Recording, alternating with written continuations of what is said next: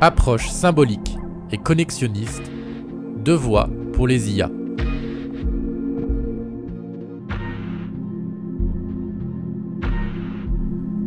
La simulation des neurones humains ouvre la voie à une première approche de l'intelligence artificielle, qualifiée de connexionniste, notamment par Warren McCullough et Frank Rosenblatt.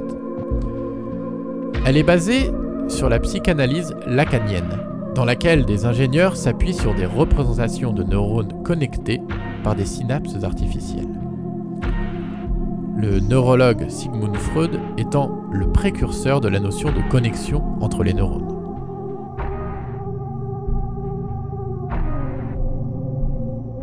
À cette approche connexionniste s'oppose la logique symbolique, défendue par Marvin Minsky, Seymour Papert, Alan Newell ou encore Herbert A. Simon, qui propose de modéliser les lois universelles de la pensée par la manipulation de symboles. L'expression d'intelligence artificielle est forgée en 1955 par le mathématicien John McCarthy. Selon McCarthy et ses collègues partisans de l'approche symbolique, Marvin Minsky, Nathaniel Rochester et Claude Shannon, tous les aspects de l'apprentissage ou toute autre caractéristique de l'intelligence peuvent en principe être décrits avec une telle précision qu'une machine peut être construite pour les simuler.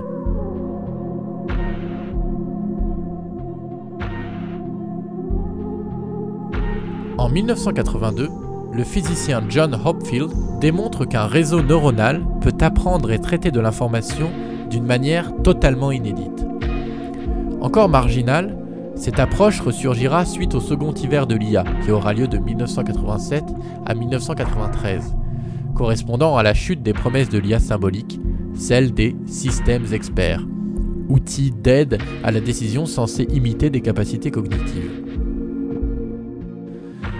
Appliquée par exemple à la reconnaissance automatique des codes postaux manuscrits fournis par la poste américaine, la logique neuronale réussit à prendre en charge l'ensemble de l'opération, depuis la normalisation des caractères typographiques jusqu'à leur classification finale.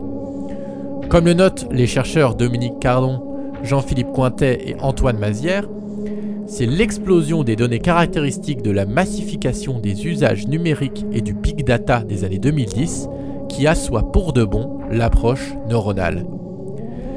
Celle-ci se révèle très performante pour traiter les domaines aussi généralistes que le traitement du signal, de la voix, de la parole ou du texte, mais surtout pour faire face à de nouveaux défis, comme la détection de spam, les techniques de filtrage collaboratif utilisées pour la recommandation, la prédiction de stock, la recherche d'informations ou l'analyse des réseaux sociaux.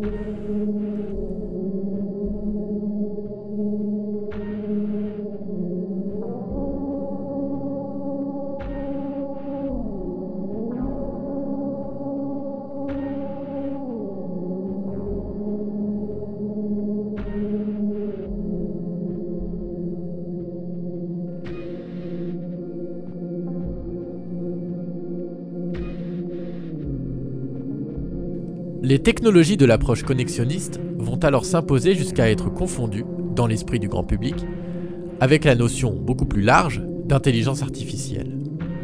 Créant ainsi une étrange boucle dans l'histoire sociale des sciences et des techniques, où les chercheurs et chercheuses, s'appuyant sur l'arrivée de données massives et la démultiplication des capacités de calcul, ont entrepris de reformuler le projet de l'IA symbolique en renouant avec l'esprit des machines adaptatives et inductif de l'époque de la cybernétique, dira Cardon en 2018 dans un de ses ouvrages.